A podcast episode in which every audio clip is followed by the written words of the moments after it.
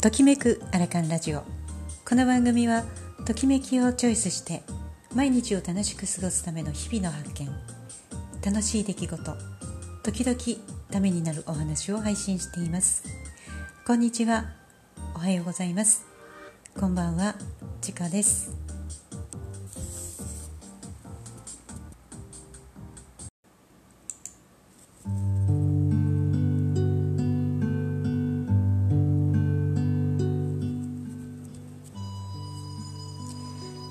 今日のテーマはそもそもリンパって？というお話をさせていただきます、えー、その前にですねいよいよ今日でこの音声配信が100回目を迎えました、えー、ここまで聞いてくださりお付き合いくださり本当にありがとうございます、えー、もともとコミュニティの中でえー、音声配信ラボというものが立ち上がってとりあえず100回までということで、まあ、約3ヶ月今日かかりましたけれどもさせていただくことができました。本当にもう嬉しいの一言につきます。なんで嬉しいって思うのかっていうとこれを始めたことによって、すごく自分と向き合う時間になった。ということとインターホンでお客様にお声かけをする時に声がかなり出やすくなっているんですね、えー、それまででもま出ていたとは思ったんですけれどもんなんかちょっと声がこう張りがあるというかそういう感じに出やすくなっているような気がします。そしてこちらの配信でも時々お伝えをさせていただいてますが脳の活性化にもなっているしセルフコーチングにもなっているんじゃないかなという気がしています。耳は、えー、聞くためにありますけれどもまあ実は脳で聞いているなんていう配信もさせていただいたりチコちゃんのお話もさせていただいたり江戸の話もさせていただいたりたわいのない話もさせていただいたりしましたがまずは100回、えー、この100回を迎えてこれからの配信どうしようかなと思って考えていたんですがまあゆくゆく答えは出すとして、まあ、出したい時に配信をしてしばらくはまだこのまま続けていこうかなと思っています。よろしくお願いします。では本題に入らせていただきます。今日、えー、配信させていただくのは、まあ、ブログに書かせていただいたアップさせていただいたものの中でも人気のものだったりしますね、えー、その中から今日はそもそもリンパってっていう話で進めてまいりたいと思います、えー、リンパマッサージって何回そうお伝えいただくことがあるんですがそれを感じていらっしゃる方は多いんじゃないでしょうか。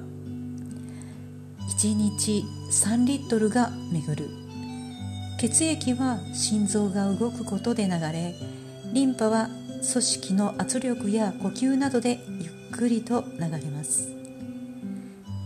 筋肉量が減ったり長時間同じ姿勢でいることでもリンパは滞ります。リンパって澄んだ水。そんなには早く流れないんですがゆっくりゆっくり流れます。肩こりやだるさ肌荒れ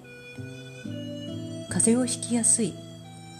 こんな症状も余ってしまった水分や老廃物を含んだ水分が滞って血液の中の余分な水分が回収できない。こんな状態がリンパの滞りになります。これがむくみの原因になり不調の原因にもなります。足裏を流した時にプツプツっとした粒のような感覚を感じることがありますがこれが老廃物と言われるもので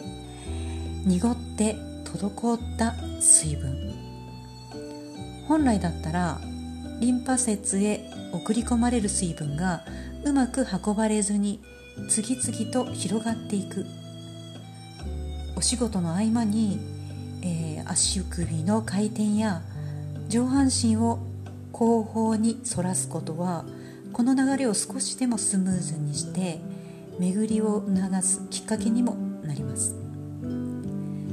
体を動かす習慣は体のいたわりの習慣きちんとした流れを誘導してリンパ節へ流しきるサロンケア。ストレッチや軽い運動が困難な日は軽く体をさすってあげてください。こんなホームケアも実は有効だったりします。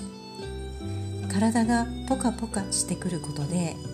良い睡眠の誘導にもなります。ちょっと仕組みが理解できて体の中の流れがイメージできると触り方の意識も変わりやすくはないでしょうか、えー、こんなブログの内容でした。リンパって実は本当に皮膚の下の浅いところにありますので、まあ、ぐりぐりやったりとか、えー、するのがお好きな方もありますけれどもあまり自己流でぐりぐりやってしまうと、えー、とんでもない損傷を引き起こしたりとかという原因にもなったりします。ですのでまずは触れてあげるもう本当にさすってあげるということでしたら仕事の合間でもしやすいと思いますのでぜひされてお体をいたわってみてください。はい。今日は、まあ、100回ということで私にとってもなんとなく感慨深い日となりました、えー、まだまだ不安定な気候が続きますが皆さん体をご自愛くださいませ。そして初中見舞い申し上げます。またこれからもよろしくお願いします。今日はそもそもリンパってというテーマでお話をさせていただきました。ではこれで失礼します。